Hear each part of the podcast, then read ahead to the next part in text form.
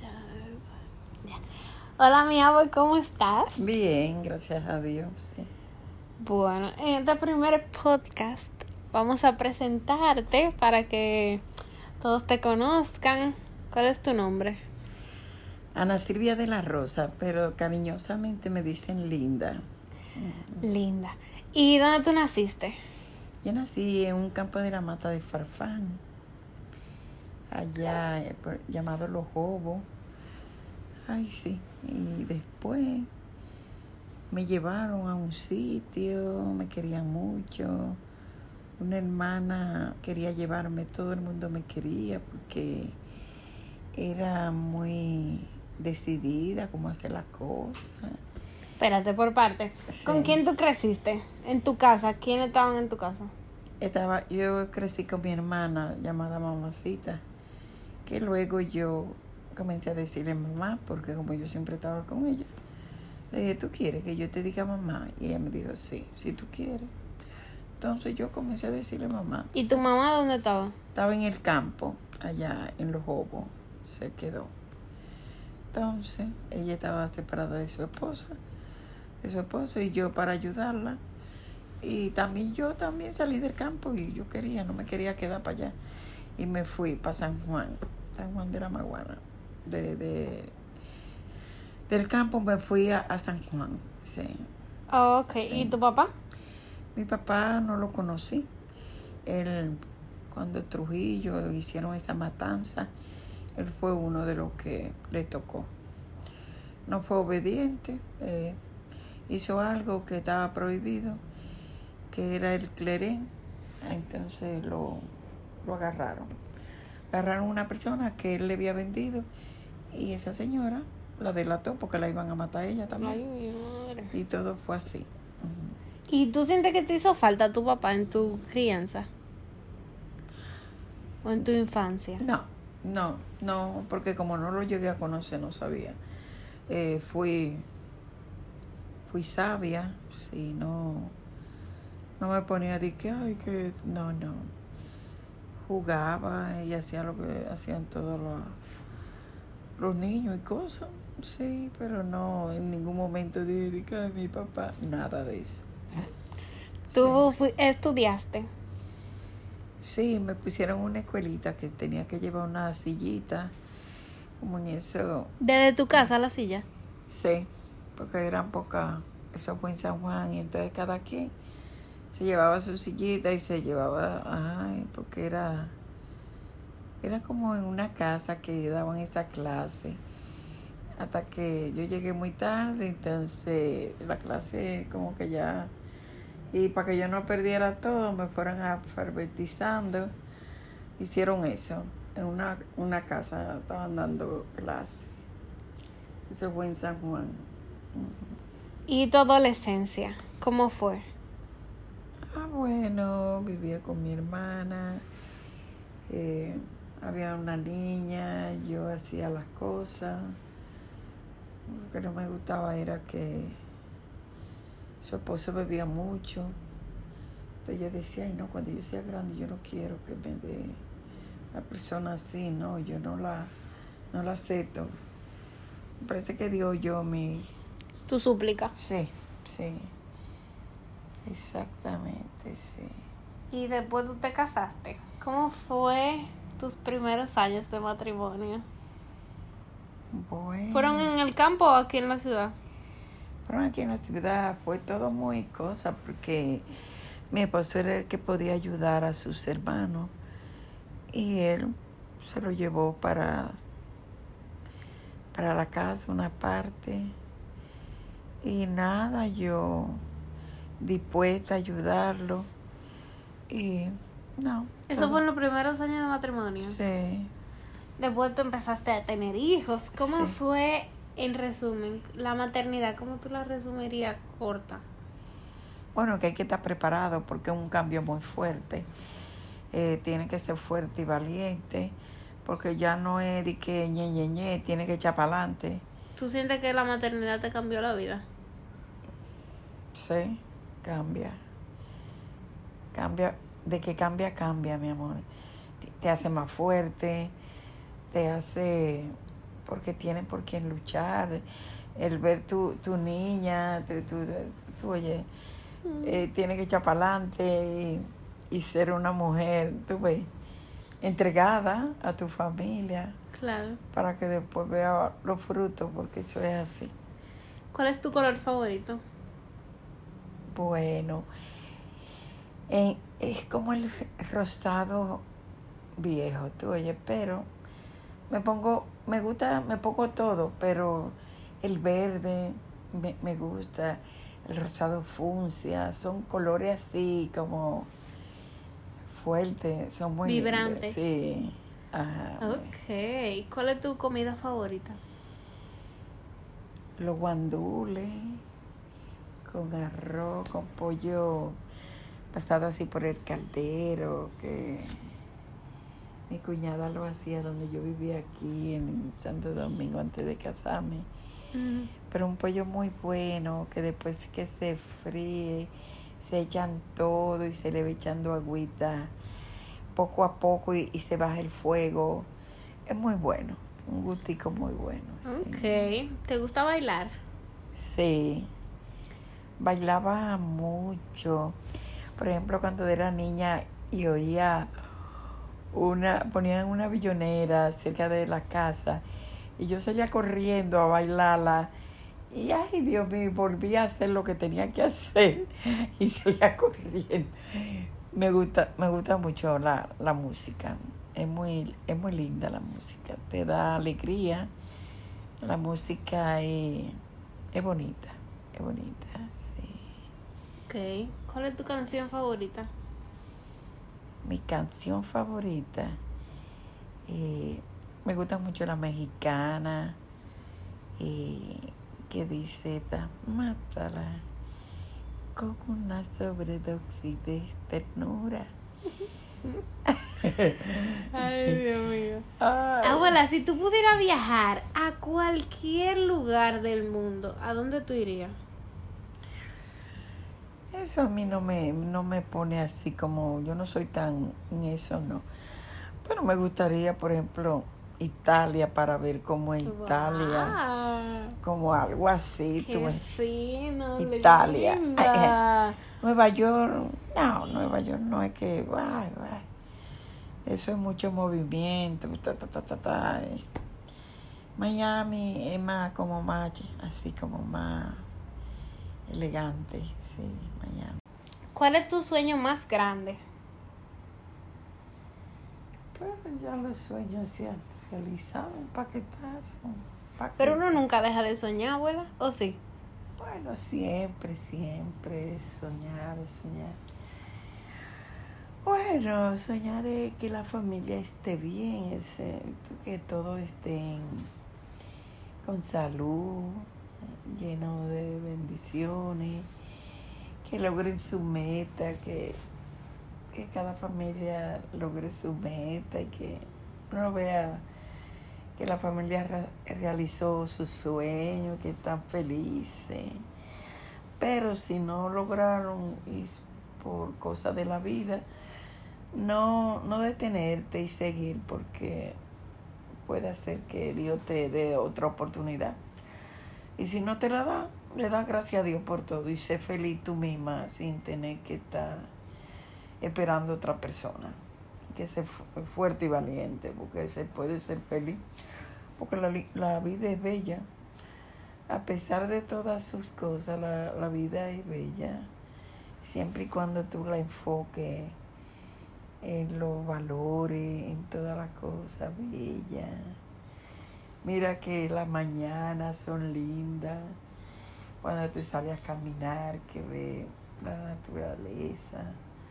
Todo es bello, todo es bello. Si tú lo, si tu corazón está así, libre, flotante, y si ha pasado algo en tu vida, tú no lo, tú lo sacas y no, y piensas en lo linda que es la vida.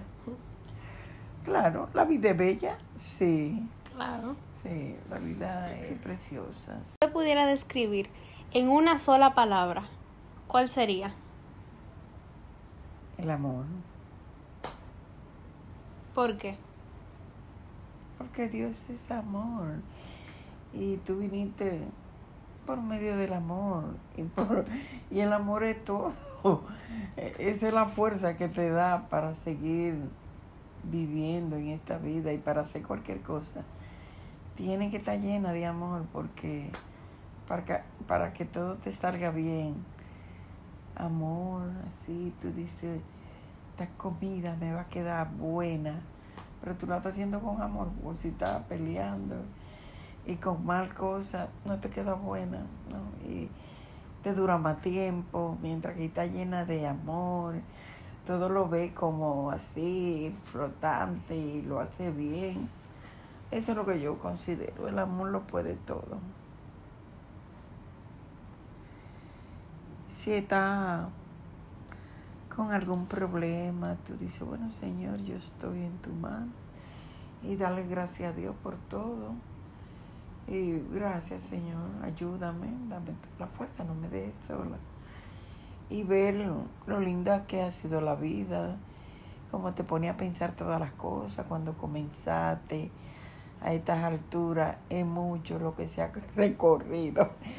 ¿Y qué te ha ayudado? El amor, el amor, el que tuviste tus hijos, crecer, tener tus hijos y ellos hacer las cosas ya como adultos ver tu nieta que la más grande, que fuerte, valiente.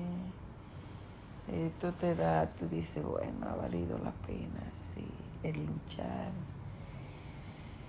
Eh, porque a nadie le dijeron que era fácil, pero con el amor se te hace más fácil. Pero tiene que ser fuerte y valiente porque para que no te de, rompan el corazón, tiene que ser fuerte y tener mucho amor, porque el amor te va a ayudar a olvidar lo malo y que te quede lo bueno. Porque el amor y pensar en la cosa bonita, ahí está el amor. Eh, en, el, en cada mañana que Dios te da la oportunidad de amanecer vivo. Y son muchas cosas bellas, tú oye. Cuando tú vas a un sitio que te gusta, que un río, el sonido de la chorrera, todas esas cosas son bellas. Y los pajaritos cantar y ver la belleza de una montaña. Ahí está todo el amor. Wow, linda, pero tú hablas como una mujer enamorada. Eh, bueno, eh, sí, porque está dentro. Ajá, el tiempo, el tiempo pasa, la piel cambia, pero tú sigues dentro tú sigue igual, tú oye, sigue joven por dentro. Aunque la piel cambie, tu cara, tu rostro. ¿Tú consideras que tú estás joven por dentro? Sí. ¿Tú te sientes igual? Sí, sí, porque cuando yo oigo la música y me río, claro, me río como cuando, sí, eh, a carcajada, claro que sí no, no veo la diferencia cuando... Lo único es que la persona cambia un ching el ánimo, y la fuerza, pero si tiene el amor te, te ayuda y se reactiva la fuerza. Un, un, poquito puede bajar la velocidad, que como cuando tú tenías 15, ajá, que bailaba mucho con taco, y te daban la puerta a ti, ta, ta, ta, Ay, y yo este hombre me va a dejar caer con todo, Dios mío, Señor, agárrame tú. Pero cuando salía respiraba y yo decía, wow.